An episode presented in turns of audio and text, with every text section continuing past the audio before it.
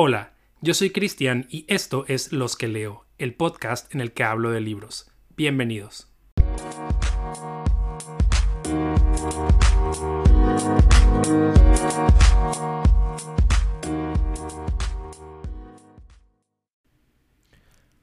Hola, ¿cómo están? Bienvenidos una vez más a Los que leo, el podcast en el que hablo de libros.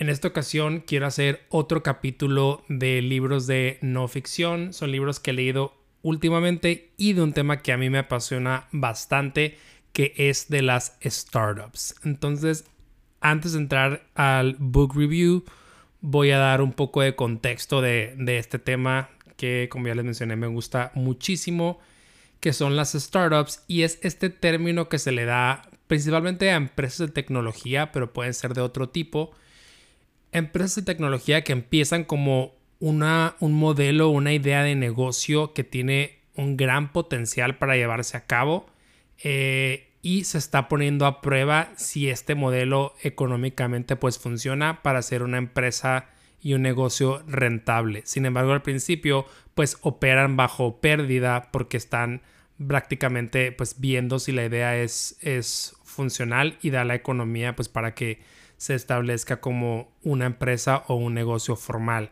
Y como arrancan estas startups es son personas que se reúnen, ponen este concepto, modelo de negocio y van a pichar a inversionistas para pedir el dinero para hacer su proyecto. Eh, por ejemplo, esto lo pueden ver en eh, como Shark Tank.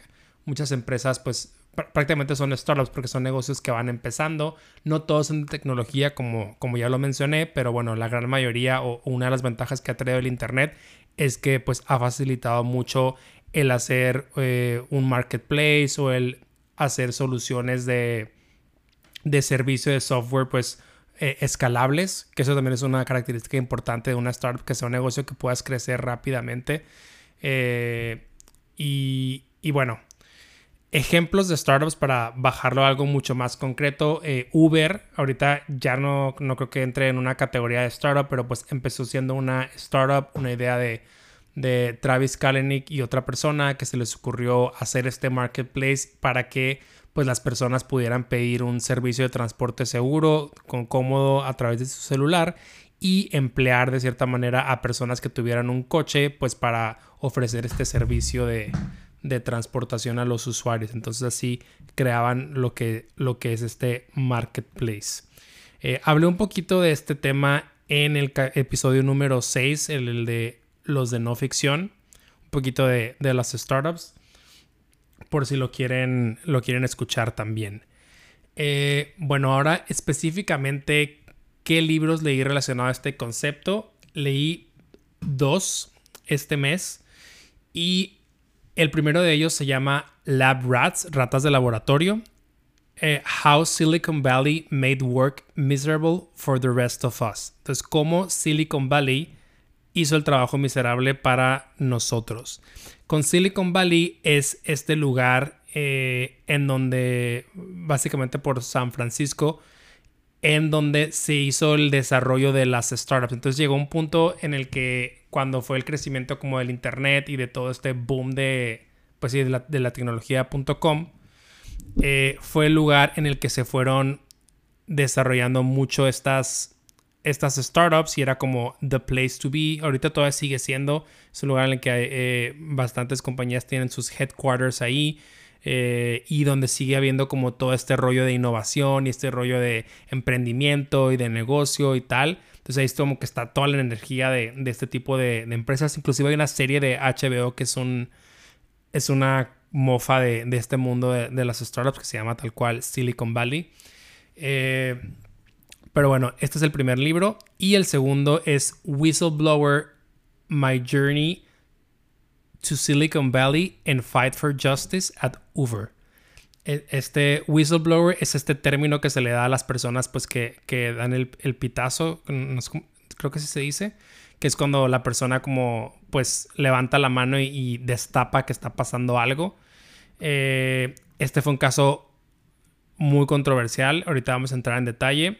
Eh, porque primero quiero empezar por Lab Rats para entrar en el contexto de este mundo de las tech companies, startups, etc. Entonces, este libro lo escribió Lab Rats lo escribió Dan Lyons. También Dan Lyons había leído otro libro que es una crítica también al mundo de las startups, pero hablando él desde su propia experiencia cuando trabajó para HubSpot. Si trabajas en el mundo de marketing, probablemente has escuchado hablar de HubSpot porque ellos crearon como este concepto de inbound marketing, inclusive si no haces marketing, por ejemplo, no sé si te ha pasado que de repente estás buscando información de algo y llegas a una página y te piden como que te dan un PDF con la información tal cual que estás buscando, pero te piden un correo electrónico, te piden algo como a cambio para recibirlo. Pues bueno, esta es una manera de atraer clientes o atraer gente, atraer usuarios. Entonces ellos fueron como que los precursores de esta, esta estrategia, ¿no? De, de cómo tener la adquisición de clientes a través de contenido. Eh, entonces por eso ellos es una empresa como muy reconocida y pues también en su momento fue una startup entonces Dan Lyons escribió su experiencia en este lugar que a él le fue bastante mal porque es una persona que no hizo fit con la cultura y, la critica y las menusa porque es una cultura muy particular de las startups, que ahorita voy a entrar un poquito en detalle.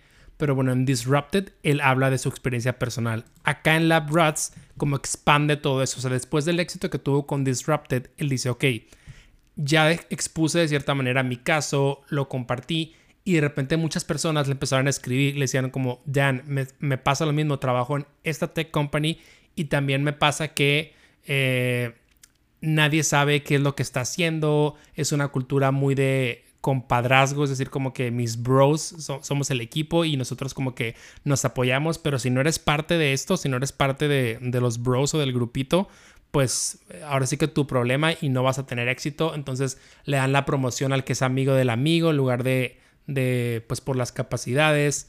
Eh, de repente te cambian proyectos y proyectos y no hay como una razón y, te hacen sentir como que pues no le entiendes y, vas atrás en lugar de, de que realmente pues venga todos estos cambios porque no hay una buena estrategia en el top management de la, de la compañía. Eh, y pues bueno, entonces todo este como sentimiento que vivió Dan y que la gente le compartió fue el material que le hizo escribir este segundo libro, Lab Rats. Y para mí fue muy interesante porque como lo he comentado anteriormente, yo trabajo en Amazon, que de nuevo no es una startup ahorita, eh, pero es una empresa de tecnología.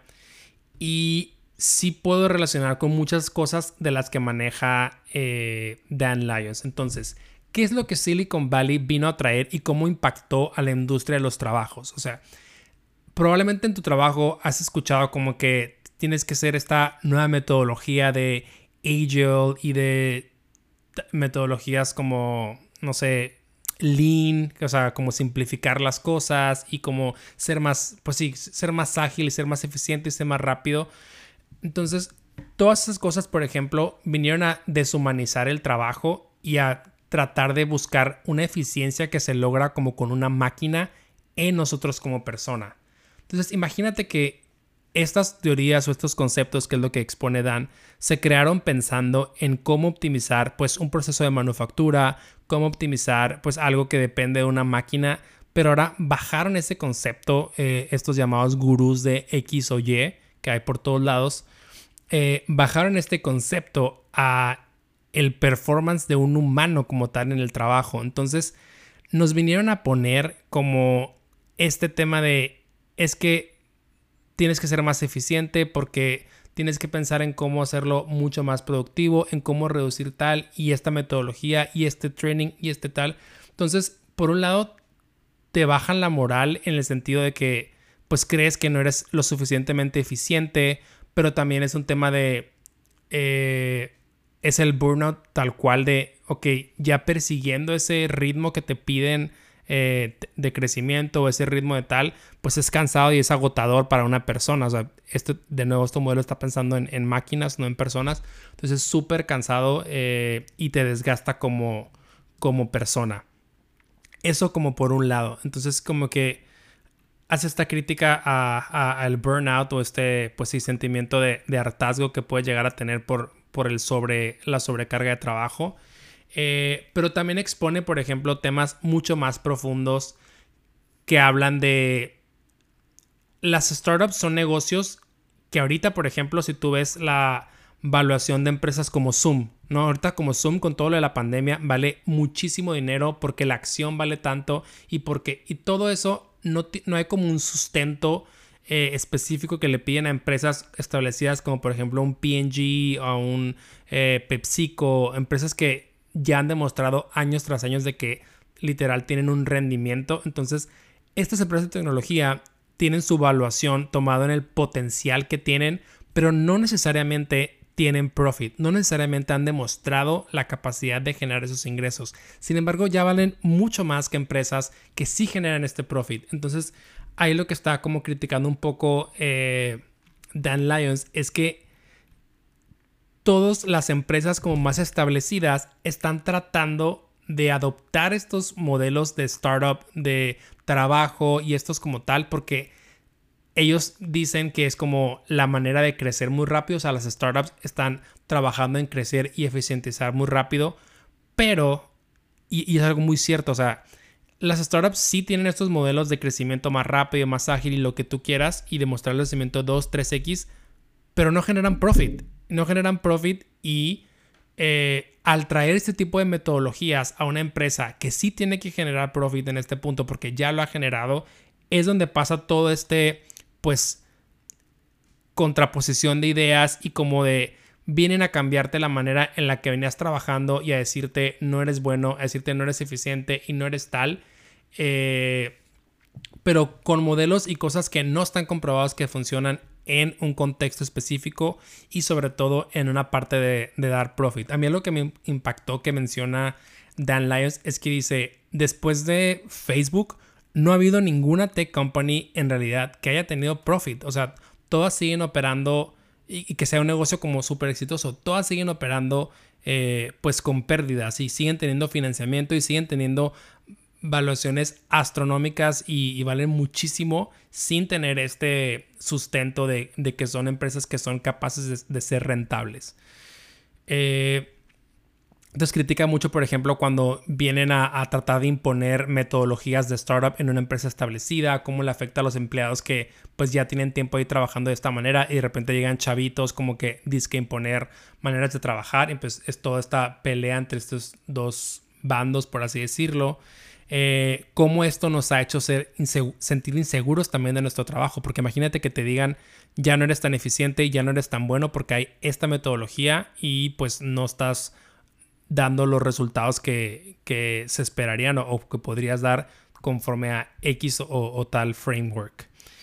Eh, y en general, creo que es un libro como que expone lo inhumano que es y, lo frío que es este mundo de, de, las tech companies, ¿no? En el sentido de, bueno, más, más bien las startups, en el sentido de, al final de cuentas, pues son modelos que están buscando, pues sí, generar crecimiento más rápido, pero ese crecimiento más rápido muchas veces va a consta de las personas, va a consta de las personas en cuanto a su tiempo. Eh, por eso las startups te dan como, sí, café y, la barra de café y la barra de comida, la barra de tal, y, te, de cierta manera te tratan de enganchar con muchas cosas para ponerte la vida mucho más sencilla, pero es porque quieren que prácticamente te la vivas ahí y que sigas teniendo eh, mucha, mucha productividad eh, y, que prácticamente vivas para ellos. Por ejemplo,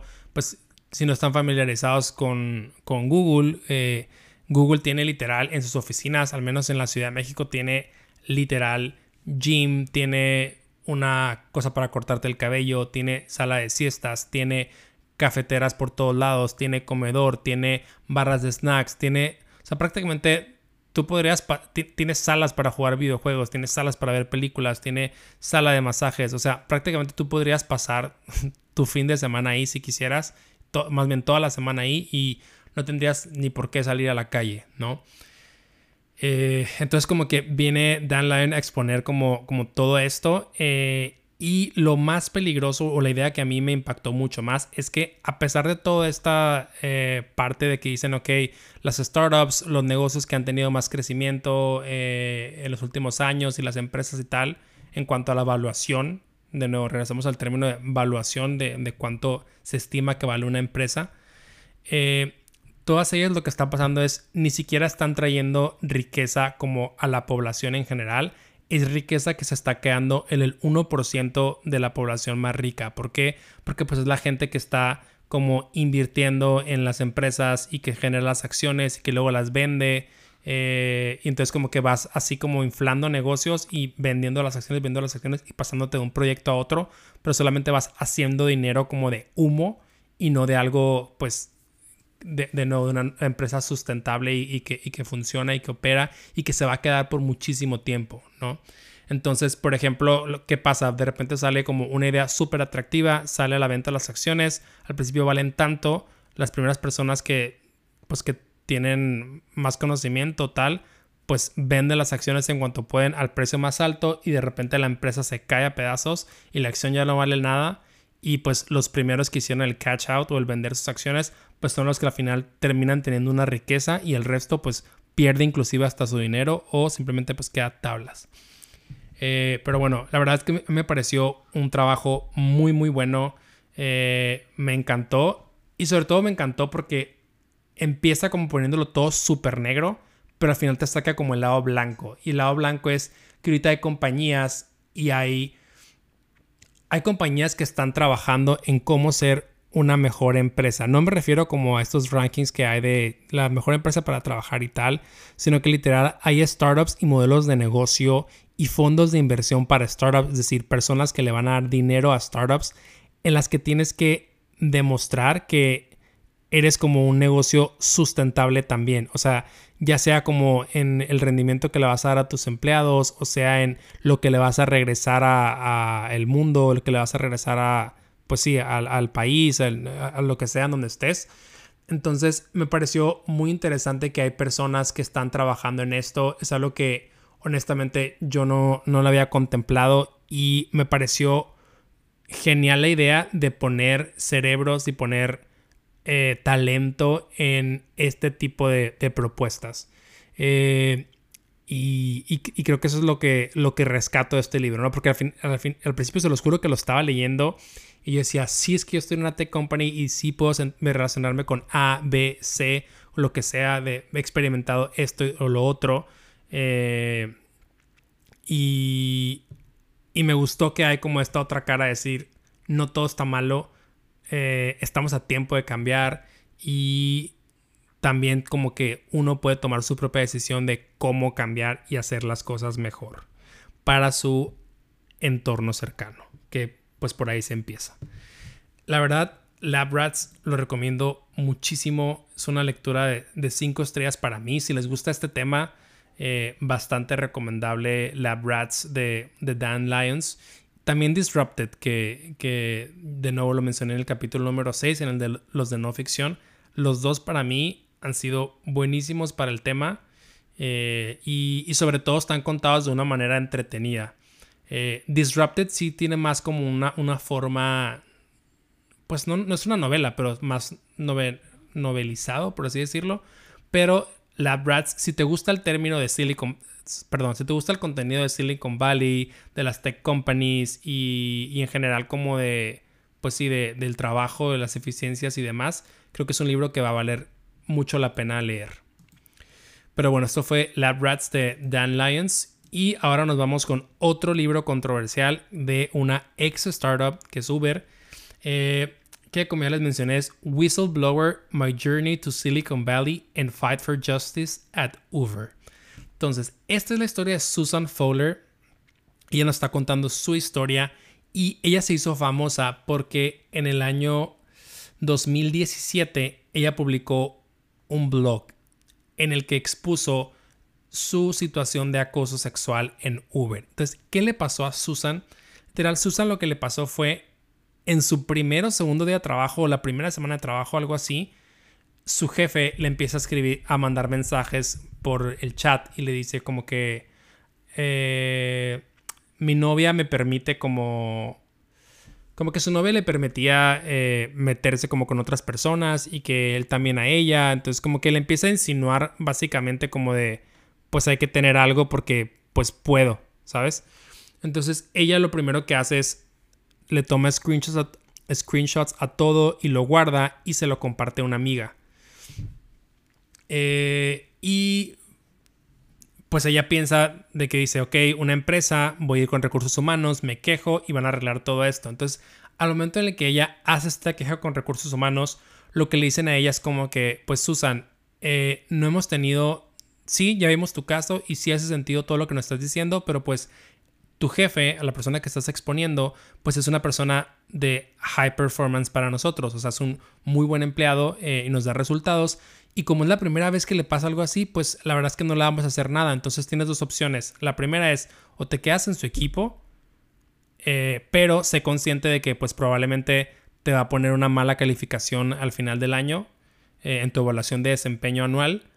O la otra opción es pues transfiere a otro equipo. Y ahí es ella como que pues termina cediendo transferirse a otro equipo por obvias razones, pero pues siente esta impotencia de que fue contratada para un puesto y un proyecto que ella le apasionaba y tuvo ella que cambiarse a otro, a otro puesto, inclusive de locación física, todo un tema ahí de lo que le pasó a Susan. Eh, pero bueno, en, este relato Susan nos habla de, de todo, cómo vio su experiencia de, Uber, eh, esta situación de, de acoso lo más interesante del libro y que al principio no lo entendía y por eso cuando lo empecé me estaba desesperando muchísimo, es que Susan empieza hablando de una situación de acoso que tuvo en su universidad. Entonces, eh,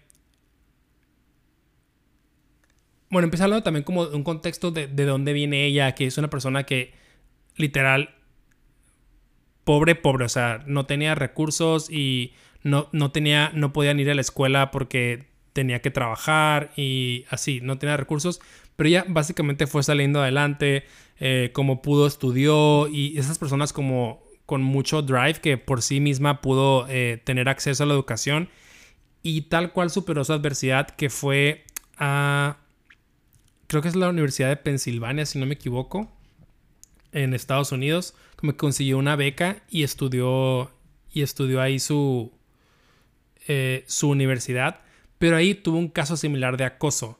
Entonces ella hace como este... Como que entiendes más a Susan de decir... Yo creo que sí hubo mucha gente que dijo como que, a ver, Susan, no te pasó nada, nada más fue un mensaje o tal, pero cuando es, cuando lees toda la historia y el background que ella tiene y esta primera experiencia que le pasó en la universidad y el por qué sentía esa frustración de de... O esa falta de decir como que, ok, me faltó quejarme, o sea, me faltó en esta primera cosa que me pasó en la universidad, me faltó hacer más escándalo, me faltó alzar la voz, me faltó tal, como que todo hace sentido y todo como conecta y la puedes entender mucho más como persona eh, y, y no sé, o sea, al final de cuentas yo soy partidario de que si alguien dice me acosaron, si alguien dice tal, hay que creerle a la persona.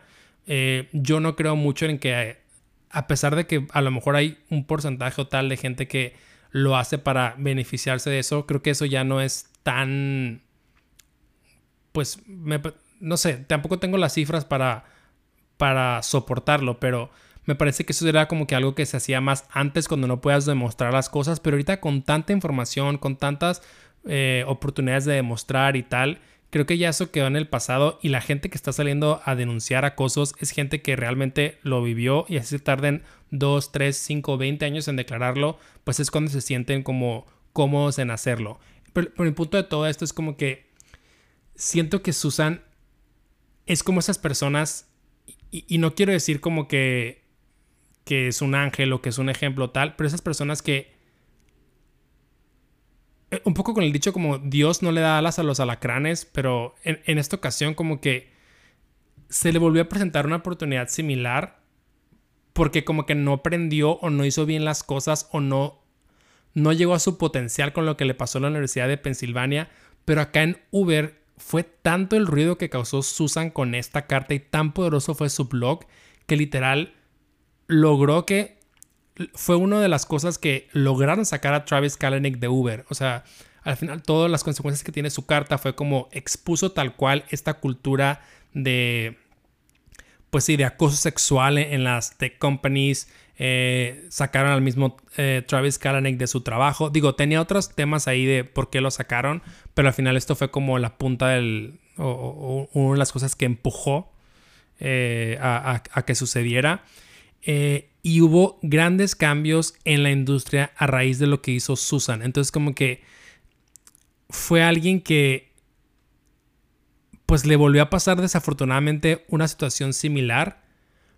Pero que dices y a lo mejor se va a escuchar muy malo esto, pero qué bueno que fue Susan, porque es una persona tan inteligente y tan capaz que, que encontró la manera de beneficiarse, no beneficiar de eso, no, encontró la manera de que esto tuviera un impacto, que tuviera una mejora para todo el mundo, para todas las mujeres, eh, para el trabajo en general. Entonces como que siento que esto le pasó porque ella de cierta manera iba a tener la capacidad de amplificar este mensaje de la manera correcta. O sea, de nuevo, el, libro te permite conocerla mucho más, pero Susan es súper, súper, súper inteligente, súper dedicada, y no porque obviamente no la conozco, pero eh, cuando te cuenta, por ejemplo, ella cómo aprendió a tocar instrumentos, cómo aprendió de modelos matemáticos, cómo aprendió de tal, fue ella tal cual aventándose, comprando libros y sacrificándose y órale, estudiando, estudiando, estudiando. Entonces también le gusta mucho escribir eh, y al final, pues, irónicamente, digo, también tiene un libro que publicó por su trabajo de investigación. No tiene nada que ver con, trabajos de, no, de novela o así. Pero al final ella siempre quiso escribir un libro y pues se le dio a escribir este libro, a lo mejor no de la historia que ella pensó que iba a contar, pero sí tuvo el impacto que, que, que debería tener, ¿no? Como sí logró un cambio en la industria y creo que esto es lo más rescatable de, Whistleblower de, de Susan Fowler. Eh, a mí me gustó bastante, también fue una lectura, eh, pues yo creo que le puse 5 o 4 estrellas, no me acuerdo muy bien. Lo escuché en audiolibro y ella lo narra. Eh, también el de Dan Lyons, los dos, los dos fueron audiolibros narrados por los, por los autores, entonces también si les gusta esta experiencia, se lo recomiendo. Sobre todo porque creo que te lo comparten, pues como ellos lo vivieron, te lo comparten de una manera pues como más real y, y, no se ve como tan lectura pues seca, por decirlo así. Eh, pero bueno, la verdad, los dos libros a mí me gustaron mucho porque me hicieron reflexionar en mi trabajo, en el contexto en el que pues ahorita me estoy desempeñando profesionalmente, en inclusive como en, la vida, ¿no? Como en alzar la voz, en apoyar, eh, no sé, creo que al final todo esto, el, aprendizaje, lo que yo me quedo es, tienes que estar como muy bien tú de cierta manera, o sea, como que estar muy seguro de quién eres y que el trabajo no te afecte, que el trabajo no te defina, que el trabajo no te pues si no porque no te promuevan o no porque no te, den un incremento o tal, quiere decir que no eres bueno, que no eres malo. O sea, como que hay muchas otras variables y hay otras muchas cosas. O no porque no seas el de esta metodología, ya no eres un buen empleado. Eh, entonces creo que vale muchísimo la pena eh, como estos dos libros para darte para ver las cosas como un poquito desde fuera y darte cuenta que tu valor está en ti como persona y en la contribución que puedes ser y no tanto en que si eres fit con una startup, fit con una ideología o fit con tal o, cual. Eh, pero bueno, les quería compartir estos dos libros y pues nada, muchísimas gracias por escucharme una vez más en un capítulo de Los que leo. Y ya saben, en el próximo capítulo voy a hacer el resumen de los libros que leí en este mes de, abril eh, para que estén al pendientes del capítulo. Hasta la próxima.